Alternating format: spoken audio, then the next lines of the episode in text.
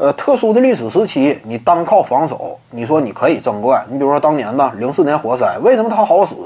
零三到零四赛季，联盟已经允许联防了，对不对？那你奥尼尔就说了不算了。你看没看到？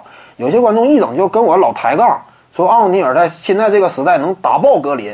问题是人家不让一对一打爆啊！你别说奥尼尔打爆格林，恩比德现在也能打爆格林，不让你这么打呀！真是恩比德低位要球，你看勇士怎么处理？肯定立马上场夹击，其他人这个联防站位，恩比德往外一出球，再进行一番防守轮转，差不多能够到位。不让你这么打呀！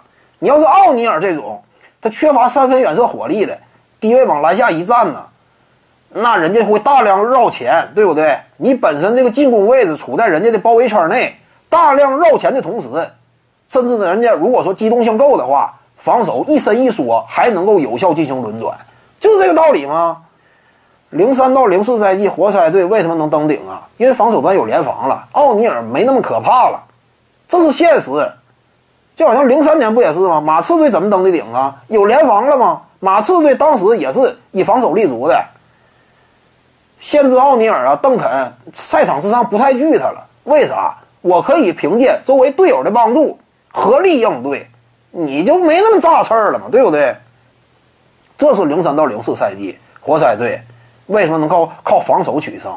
但之后呢不太行了，因为之后零四年开始呢出台 No Hand Track，解禁了外线球星的火力，那就不行了。这样一来呢，他整个防线呢，你光靠联防你不玩有点玩不转，对不对？外线呢，那你光靠防守呢你就差了。